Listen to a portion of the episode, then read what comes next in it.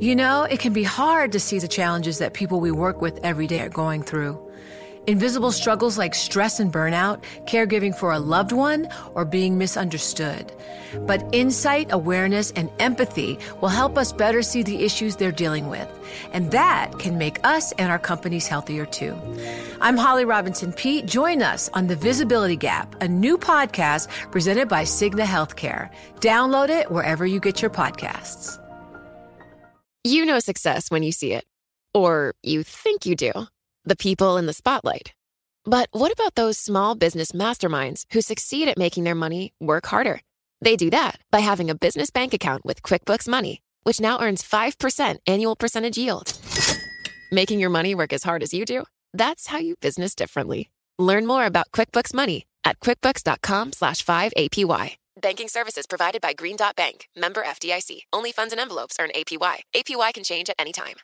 The countdown has begun. This May, a thousand global leaders will gather in Doha for the Qatar Economic Forum powered by Bloomberg, held in conjunction with our official partners, the Qatar Ministry of Commerce and Industry and Media City Qatar, and premier sponsor QNB. Join heads of state, influential ministers, and leading CEOs to make new connections and gain unique insights. Learn more at QatarEconomicForum.com.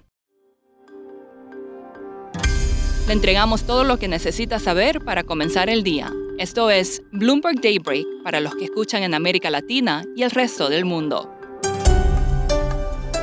Buenos días y bienvenido a Daybreak en español. Es lunes 16 de mayo de 2022. Soy Eduardo Thompson y estas son las noticias principales. Débiles datos económicos desde China están presionando a los futuros en Wall Street y las acciones europeas a la baja. La producción industrial en el país asiático cayó sorpresivamente un 2,9% en abril, mientras que las ventas minoristas se desplomaron un 11% y el desempleo subió al 6,1%. Esto debido a los efectos de la política COVID-0. En tanto, el precio del trigo subió luego que India prohibiera las exportaciones del alimento. En cuanto a la guerra en Ucrania, la OTAN se prepara para incorporar a Finlandia y Suecia. Alemania planea dejar de importar petróleo ruso para fin de año, incluso si la Unión Europea no logra acordar un embargo. El bloque está preparando directrices sobre cómo las empresas pueden realizar pagos de gas natural a Rusia sin incumplir las sanciones y para mantener el flujo de suministros. En tanto, la cadena de restaurantes McDonald's dijo que va a salir totalmente de Rusia. En otras noticias corporativas, la aerolínea JetBlue presentó una oferta hostil por su rival Spirit Airlines. La petrolera estatal Saudi Aramco registró un beneficio récord de 39.500 millones de dólares gracias a los altos precios del petróleo, y Tesla retrasó planes para restaurar producción en su planta de Shanghái. Lloyd Blankfein, presidente del banco Goldman Sachs, instó a prepararse para una recesión en Estados Unidos. El banco rebajó su proyección del PIB de ese país del 2,6% al 2,4% en 2022 y del 2,2% al 1,6% en 2023.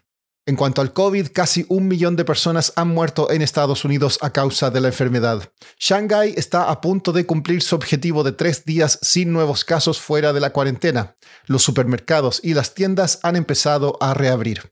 Pasando a América Latina, los días 18 y 19 de mayo se celebrará la cumbre Bloomberg New Economy Gateway Latin America en Ciudad de Panamá. En Perú, la actividad económica creció un 3,8% interanual en marzo, por debajo del 4,9% del mes anterior. El subgobernador de Banjico, Jonathan Heath, dijo que con el alza de 50 puntos básicos de la tasa de interés, la postura monetaria vuelve a entrar en zona neutral. Añadió que la política debe ser restrictiva, dado el panorama inflacionario actual. El presidente de El Salvador, Nayib Bukele, dijo que 32 bancos centrales y una docena de autoridades financieras asistirán hoy a una reunión en el país para discutir la economía digital y el Bitcoin, entre otras cosas. En Chile, un artículo que habría modificado el sistema de concesiones mineras a uno de permisos temporales no logró los dos tercios necesarios para ser incluido en el boceto de nueva constitución. Siguiendo en ese país, los bonos en dólares chilenos han tenido el peor desempeño de cualquier bono emergente con grado de inversión. Pero esto no se debería a desconfianza en el país, sino más bien a las largas duraciones de sus bonos. María Elena Vizcaíno es periodista de Bloomberg News en Nueva York y nos explica más. Lo que está pasando con los bonos de Chile es un poco curioso porque los rendimientos han sido muy bajos durante todo este año, han sido muy malos para los inversionistas que tomaron la decisión de comprarlos al principio del año y generalmente lo que ocurre cuando hay rendimientos bajos refleja más cómo los inversionistas perciben el riesgo de crédito de un país. Y lo que está ocurriendo con Chile es un caso distinto porque son factores globales que están, que están afectando el, mercado de bonos chilenos en dólares. ¿no?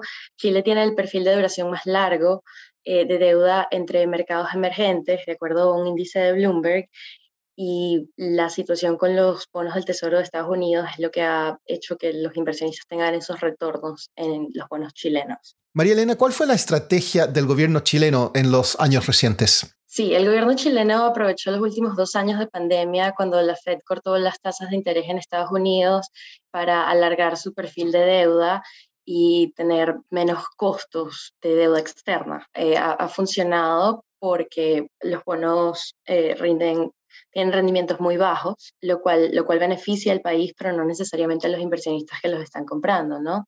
Chile ha podido hacer esto porque tienen una alta calificación eh, crediticia. Por último, el banco de inversión Goldman Sachs permitirá que sus socios y directores gerentes tengan un número de días ilimitados para vacaciones. Los empleados más junior no tienen tanta suerte. Tendrán solo dos días más libres al año. Eso es todo por hoy. Soy Eduardo Thompson. Gracias por escucharnos. Para conocer todas las noticias que necesita para comenzar el día, revise Daybreak en la app Bloomberg Professional, donde puede personalizar las noticias que desee recibir. También puede suscribirse a la versión solo audio en Spotify, Apple Podcasts o la plataforma de su preferencia. Esto es todo por hoy. Escuche de lunes a viernes Bloomberg Daybreak. It can be hard to see the challenges that people we work with every day. I'm Holly Robinson Pete. Join us on The Visibility Gap, a new podcast presented by Cigna Healthcare. Download it wherever you get your podcasts.